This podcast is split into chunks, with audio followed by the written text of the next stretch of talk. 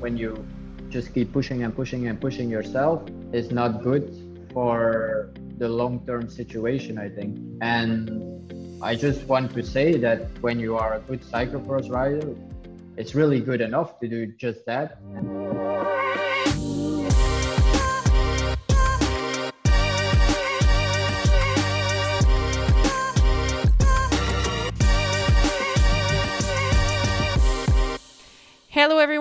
welcome to the Fever Talk podcast. My name is Maghalie Rochette, and if this is your first time listening to the Fever Talk podcast, well, welcome and thank you for being there.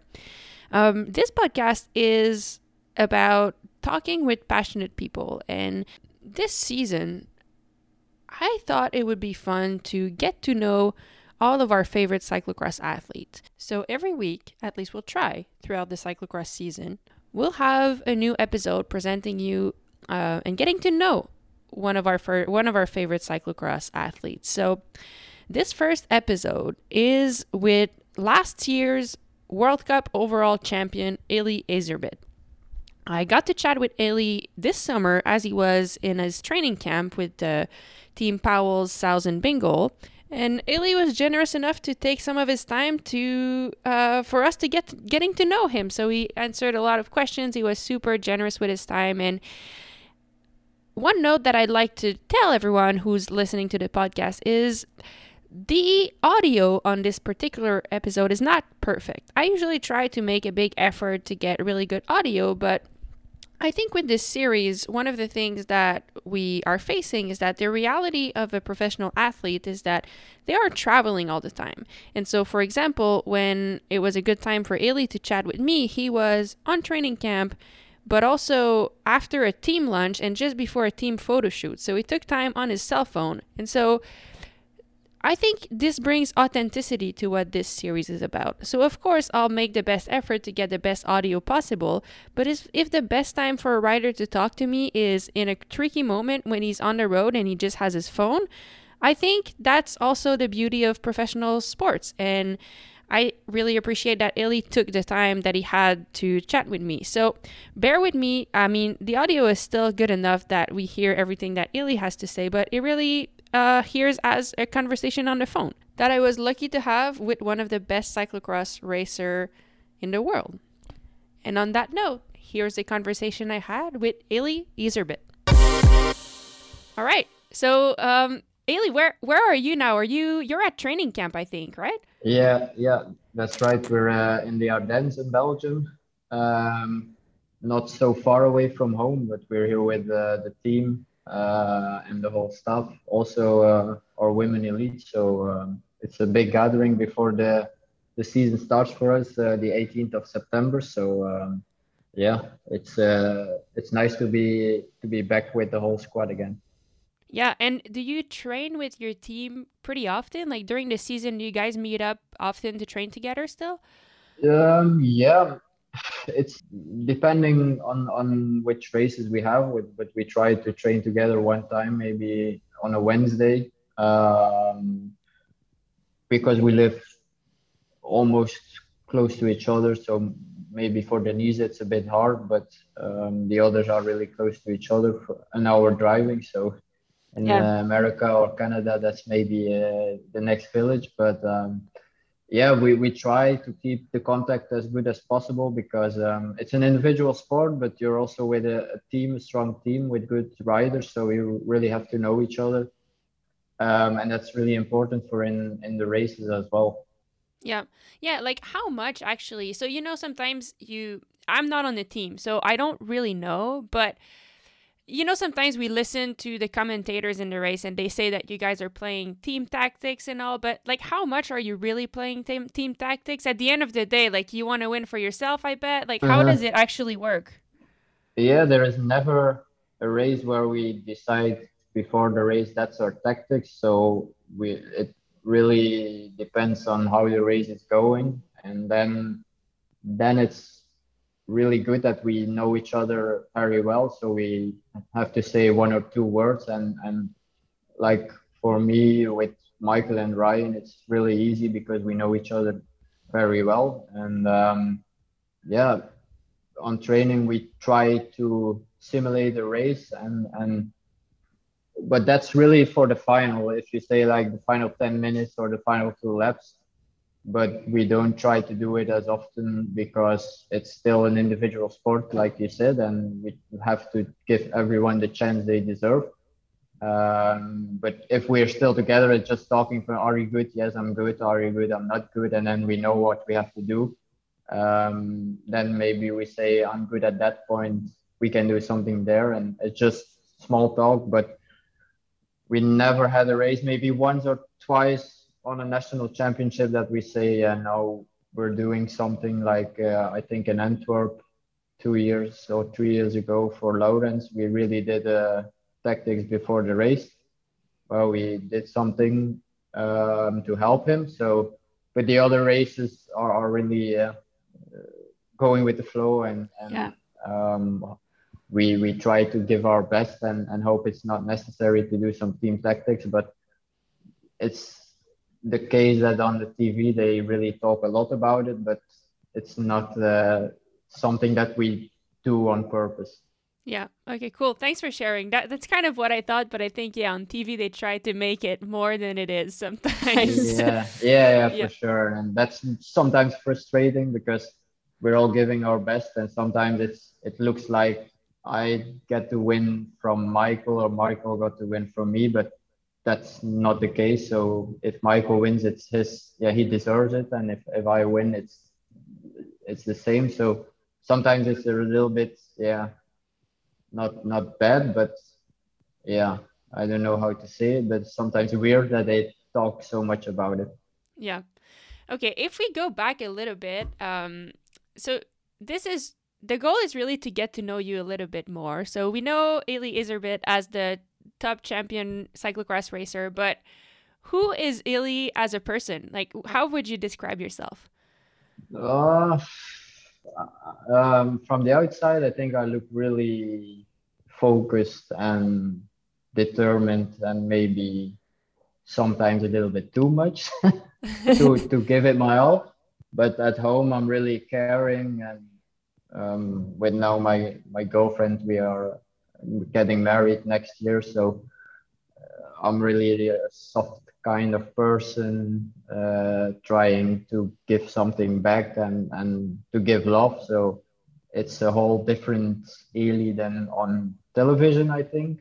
Um, but I really want to keep my work and my home situation um, on a separate level. So maybe yeah, everyone tells me I should be more like home, but in the race I'm just focused and and going for the win. So I think there is really two sides of me. Um, but the second side, people don't get to see a lot. So um, yeah, no one training camp. I'm I'm the Eli like I'm at home, so it's a bit different for the other riders as well. So uh, yeah, but yeah, to describe me, I'm I'm I'm think I think I'm more soft than I look like Yeah, that's cool. Thanks for thanks for sharing it. And like do you think um like being focused at the races and being more yeah, like maybe not the same version as you are at home, is it like is it really only to help you perform better or is it also because being such a good racer from Belgium, there's so much attention around you and you just don't want people to see like to get into your personal space. Like is it like both or mm, just it is both but not intentionally for for the people who are cheering for me but just for the public opinion and um, commentators and like the journalists and the press that i'm a little bit more yeah yeah.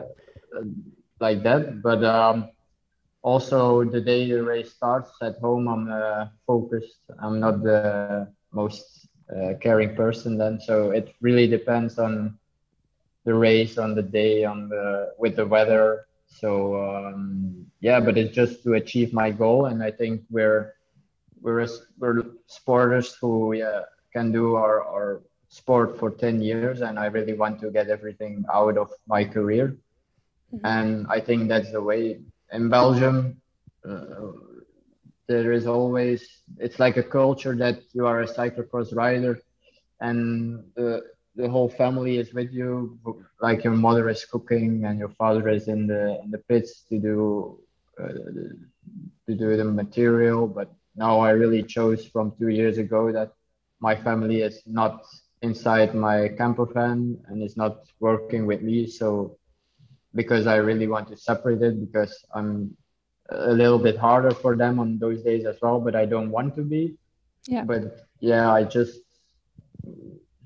it's just like who I am and how I approach a race. And then we decided that it's better to just let me do my stuff. And then after the race, I'm I'm with my family again. But now I really provide a team so I can be myself and and yeah, everyone can handle me how I how I am. So, uh, but that's working out good. Like last year, we had no troubles because sometimes indeed with the press and and spectators, it's always tough, and then your home situation um, is also a bit stressed about that. But now, when everything is separate, they can just give their opinion and give advice to me, and then I'm not yeah, directly in contact with them on race day. So uh, it's it's releasing a lot of stress for uh, for both of us. Yeah, yeah. I mean, that's I think that's awesome. Like being able to know what's good for you and making those tough decisions and then in the end it's just you know when when you're clear and transparent about something then everyone's on the same page and usually the situation's better so yeah good good for you for figuring that out that's, that's yeah it's, it's not always it's all it's hard because you know your parents are there to support you and they mm-hmm. maybe want to be there but yeah yeah. No that's cool. Um okay i was reading a little bit about you and i i read that you used to play football like up until pretty like 15 years old or something. So you must have been a pretty good football player. Um i'm curious what made you like can you talk a little bit about that and what made you choose cyclocross over football? Yeah um I was good at football, but not the best. So I knew I was just doing it for uh, a hobby. But then I started to discover cyclocross because I was watching everyone on TV and um, I wanted to do it myself. And then I did some, uh, how do you call it, like uh, initiations with with um, Cycling Vlaanderen so we could do a small race and it was um, children from I think 10 years till 16 years and I was riding when I was 13 14 years against um, riders that were 16 years and then I was on the podium and everyone said oh you're good at it so maybe you should try it. And then I did one season um, on Saturday I played a football match and on Sunday I did a cyclocross race so it was always very hard for me because it, football is very a hard sport for your muscles. Yeah. And cycling was just something that went very smooth for me. I didn't have to do a lot to be good and to win, so I enjoyed it more. And I'm really a person who, in football, when we didn't win, I couldn't bear the fact that it was a team sport and then I gave everything and we didn't win. So then it was yep. a little bit frustrating. But now in cyclocross, you all do it by yourself.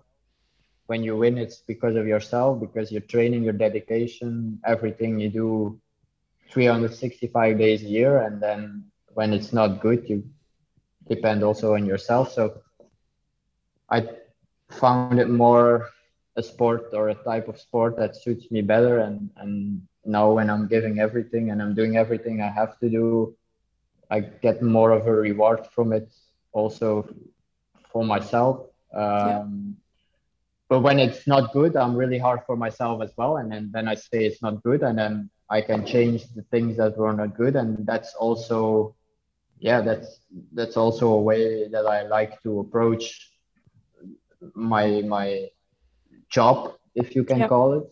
Yeah. Um, so I think that that was the key part for me to move from football to cycling really because yeah i'm i'm like the one in school who said i want to be first and it yeah. was always like i'm writing now with the pros i, I wrote like that from uh, when I was 14 years. So nothing changed except for the fact that now it's on TV and you're racing at the highest level. So my type of racing, like the, the aggressive attacks and um, and going full gas from the start, it's just the same as when I was 14 years. So that's also something I like about it. It's people think now you're on TV, you're new, but everything is the same like when you were a kid, but just yeah. on a higher level.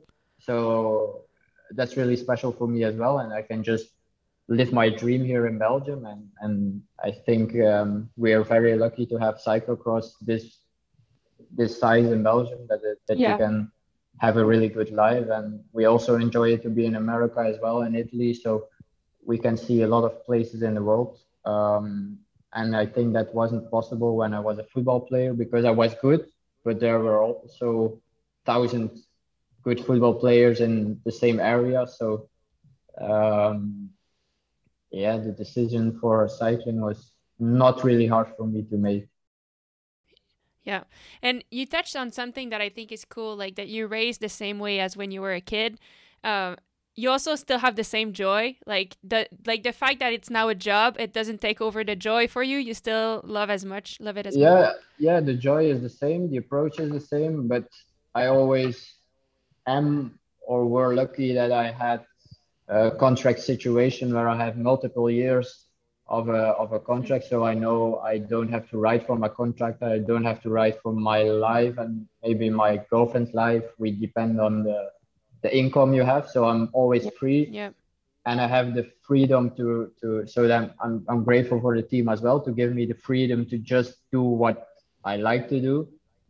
But yeah i don't know it's it's sometimes hard for me as well because the some some fans approach me different than you'd like so yeah. um, but i know because i say uh, different things or I'm, I'm more expressed than other riders that is due to myself that some fans are not uh, a fan of me and, and a fan of them because in belgium it's really it's different than in america in america you are a fan of the riders of cycling, and in Belgium you're a fan of Eli Iserbyt, but not a fan of someone someone else, and then they really approach you like that. It's not like they cheer, but then you get some beer over your head and and some cow no- noises. Um, yeah.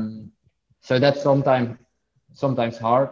I actually think it's interesting that you say that because you know i that's something that i think is cool about you is that you have opinions and you have convictions and you're not afraid to say it and you know like sometimes like not everybody can like you you know but i think if you i think if you're someone like yourself who has opinions like some people will love it and some people will hate it but either way you'll have you'll have an impact on everyone because everyone has an opinion about you. So like that's kind of a cool thing. And and actually like about that um I read something where, you know, like I think now it's so popular to be racing all kinds of disciplines and people like the people with, that you race with, they race plenty of discipline. And I was reading something that that you said where I'll just quote it and then maybe you can tell what you mean, but you said that just being a cyclocross rider is sometimes no longer good enough. That is dangerous for cyclocross, but also for future cyclocross rider, and that worries me.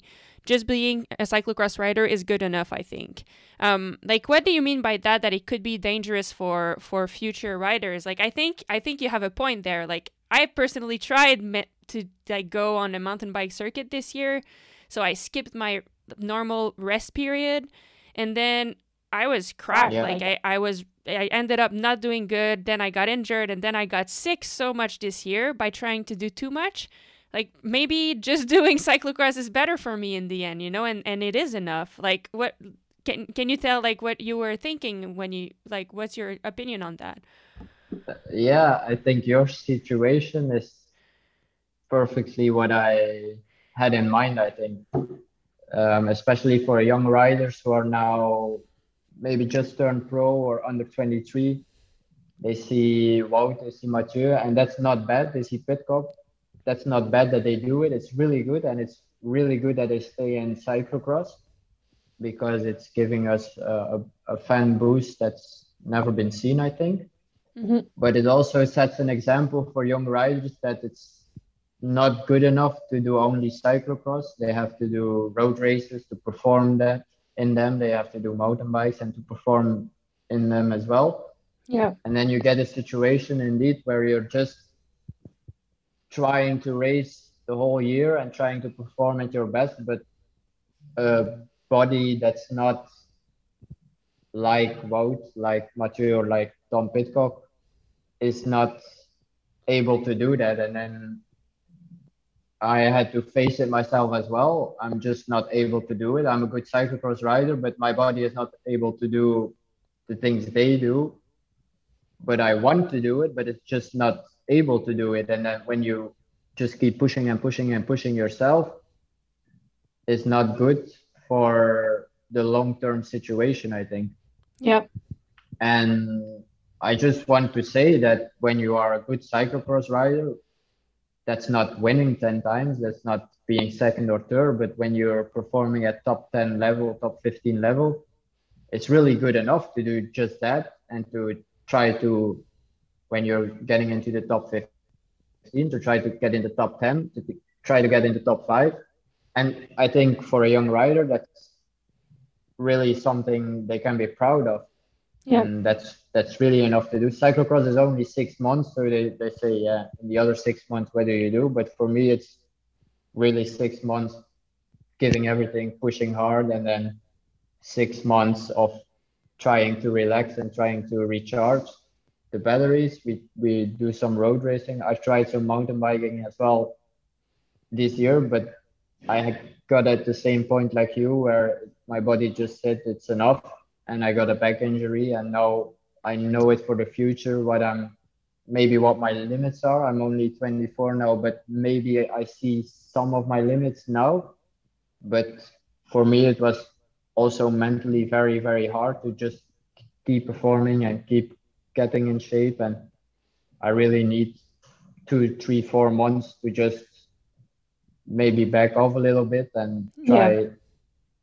I really like to go to a restaurant, to go to a football match, to go to Formula One race. And maybe now I saw that I just need that to be the good cyclocross rider. Yeah. And for I... me to be the best cyclocross rider I can be, maybe that's just enough and that's good enough. Um, yeah. But that's a thin line because everyone has another opinion on that. I see now a lot of riders who choose to ride for a certain team who's riding a very big road program as well. And they just want to do it. So they, yeah, maybe they have another opinion on that. But um, in my point of view, it's, it's for me good enough to just do a small road program and then perform from the 18th of September till the end of February, and that's yeah. Yeah, I think you're right, and I think it, it's cool that you're sharing that with someone from your profile and who's had so so much success because it's true. Like if you really do it 100%, the cyclocross season, it's mentally. I mean, you talked about how focused you are at the races all season.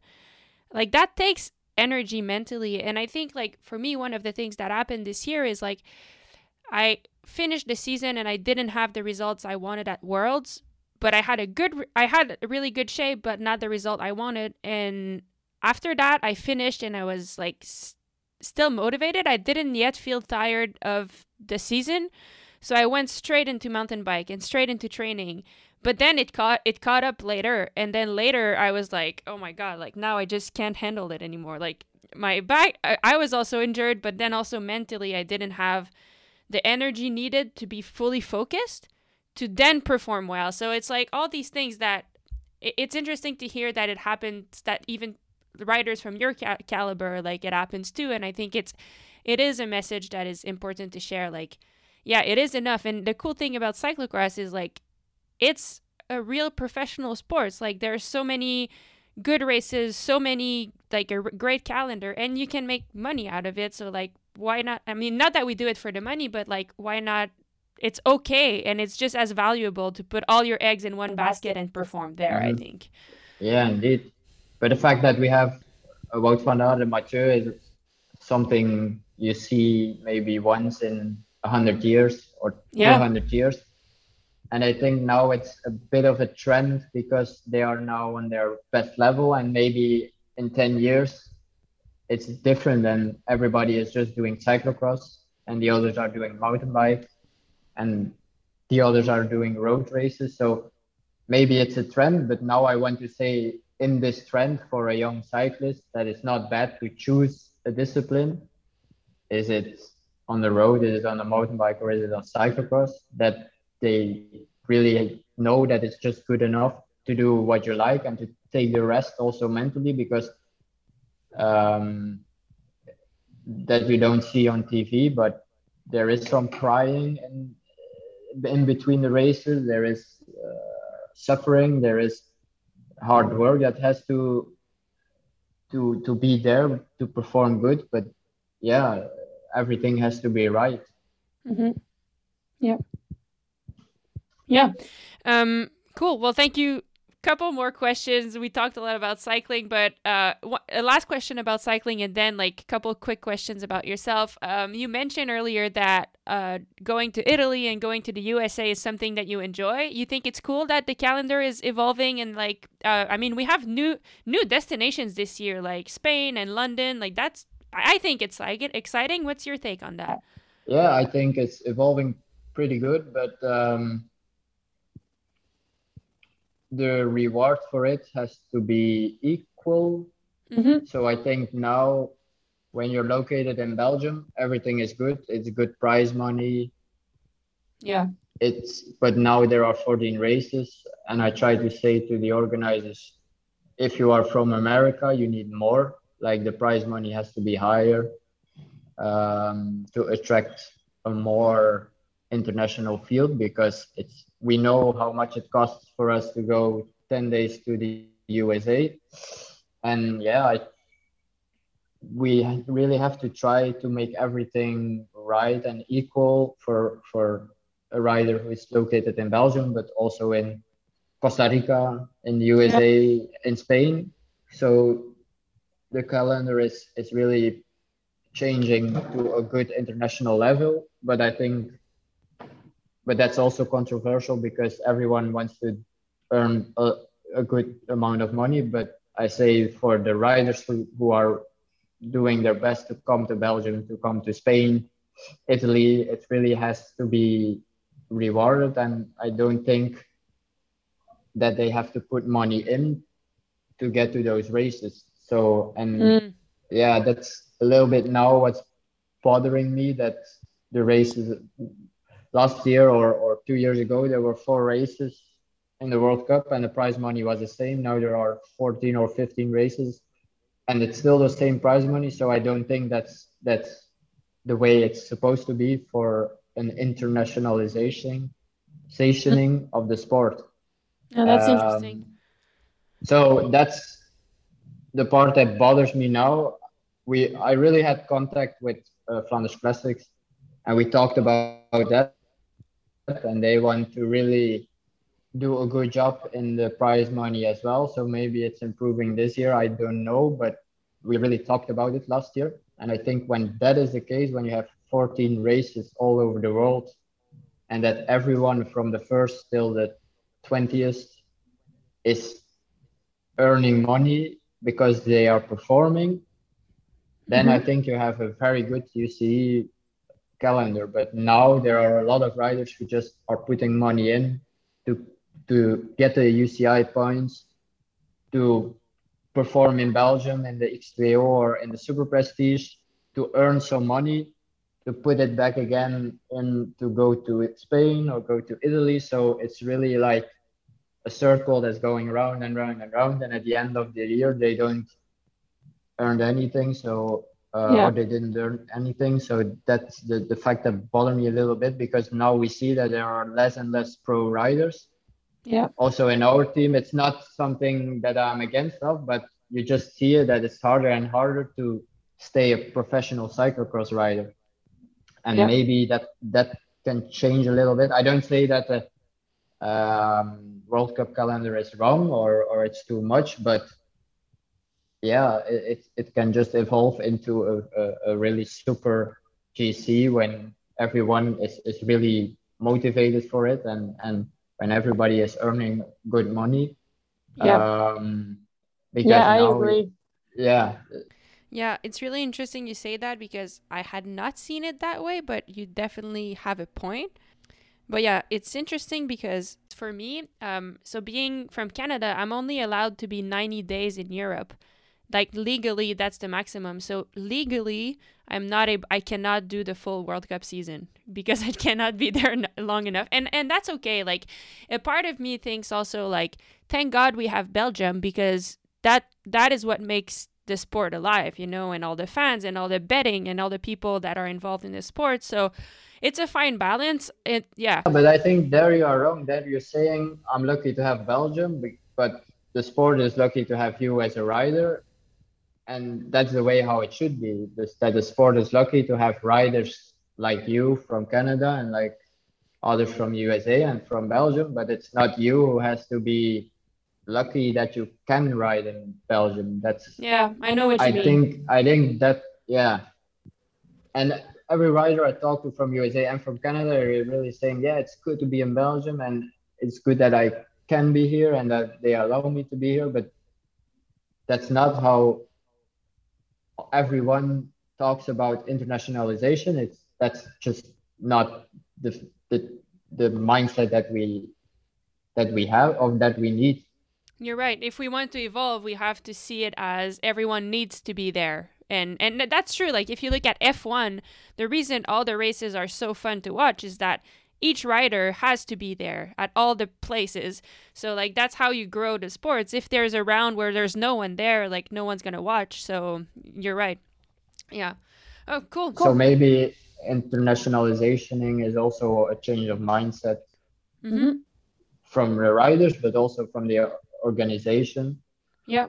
Uh, I think it's a long-term long-term Yeah. project. Yeah. yeah. but I know they're really working good and and they're thinking about it at Flanders Classics and at the World Cup races. So I think everything is evolving in a good type of racing, but it just takes a lot of time. Yep, absolutely. Cool. Well, thanks for sharing your thoughts. Um, couple quick, like really quick questions to get to know you. Um, if you were not a pro cyclocross rider, what would you be? I really liked studying, so I I was doing uh, I was studying laws for one and a half year after Wow. my um, what do you call it high school I think in Yeah. Canada or USA, but I stopped. So maybe I was doing yeah, or studying laws or something else. Um, I really liked it, so um, yeah.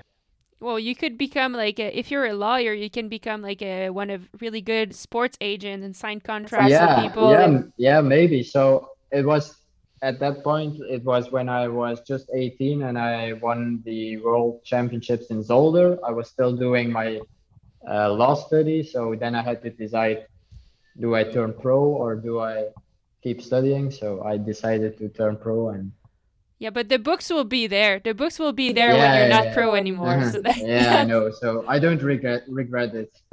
Yeah, cool. Uh, okay, I read that you speak four languages. Um, which one do you speak at home? So you speak French, Dutch, uh, Flemish, and English, right? Uh, yes, what, what but- you, Uh-huh. Yeah, we have. So Belgium is really complicated. Um, we learn um, four languages at school. So at home we speak Flemish, but that's the same as Dutch. So Yeah. Yeah. Uh, then we teach French because the half of Belgium is speaking French. We Yeah. we learn to speak um, German oh, German, because okay. there, there is a small part in Belgium that's uh, German or, or that's speaking German, but that's really, really basic. So I can speak a little bit, but not too much. Uh, then we get English. I chose the option for Spanish as well, but that was Wow. re- Wow. also really, really basic. So I think Belgium is really a country that's adapting to other countries because we're just really small. And um, I'm very interesting, and I think I really want to learn Italian as well because a lot of um, cyclists and and uh, teams are really only speaking the Italian language. Mm-hmm. Um, and I did Latin, but that's not. Wow. wow. At, at school, I did Latin, but that that's not something you talk no uh, nowadays. But so I did a lot. I learned a lot of languages, but uh, it's just because I'm interested in it as well. That's cool. I speak French. We could have done this in French then. Yeah, yeah. yeah. now we're in the now we're in the French part of Belgium, so now we speak French. Okay. Um, yeah, but just with the owners and the people who are here. But yeah. in the team, we just speak Dutch and Flemish. Okay. Okay, and then the the podcast is called Fever Talk, and for me, fever is the way I like to describe my passion for something. Like it's it's when you love something, but so much that like you feel it in your belly, you know. Like so many things give me that, but for example, sometimes like when I know I'm so ready before a race, like that gives me fever. I'm so excited to start, or like, you know, for example, I, I have image in my head like in Namur there was a descent like after the bridge it was a descent and then like a rut at the bottom but you were coming in so fast but like for me the feeling when you get in the rut and like your tire like they go in and like whoop, and you make it like that's like a feeling that gives me fever so I'm asking you what gives you fever Ooh, I think it's the it's looking back on a perfect day, like when you get up and you're motivated, you know you're ready, you did everything, and you win the race. So my feeling really depends on winning a race or not. That I'm happy, but I that then I can look back and then I get sometimes goosebumps when I'm yeah laying in bed. And you just that's a part because for me it's a little bit weird but sometimes it feels like everything is on auto mode. Mm-hmm.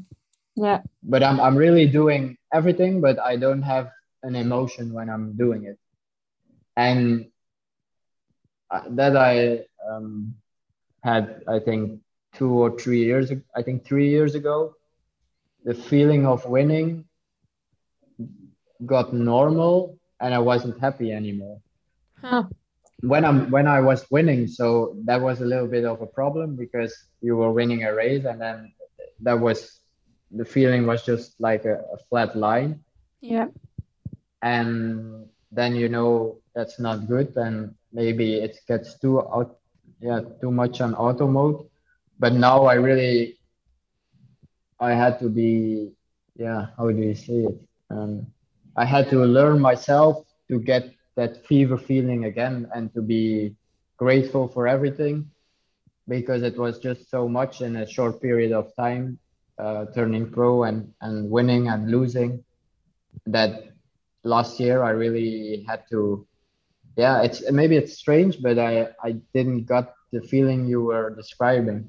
Yeah i understand. um, and i just learned it back again to myself but now it's working really good so i'm happy and, and i yeah. just have that feeling back again.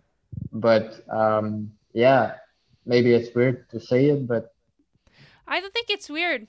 No it's just honest. It, it is what it is you know? You don't choose. Uh, yeah.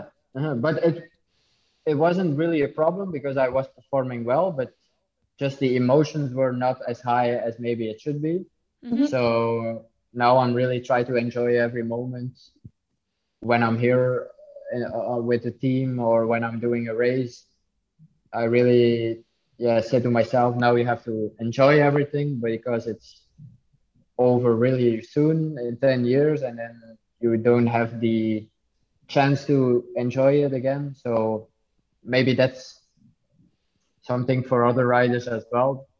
Some advice to just enjoy everything. Um, yeah. yeah, and and yeah, because small Eli that was playing football would be pretty proud. So yeah, yeah, yeah. yeah we have to think. Then, we have to think about that sometimes. Yeah, yeah, but when you're always trying to perform and, and do every stuff, you're just always going and going and maybe losing yourself a little bit. Yeah. So um, uh-huh. So, but now also thanks to my girlfriend, I try to enjoy every moment. So um, I'm really lucky to have her and, and to be with her. Um, so yeah, everything is going really well now. Cool. Thank you so much, Eli. That was really fun.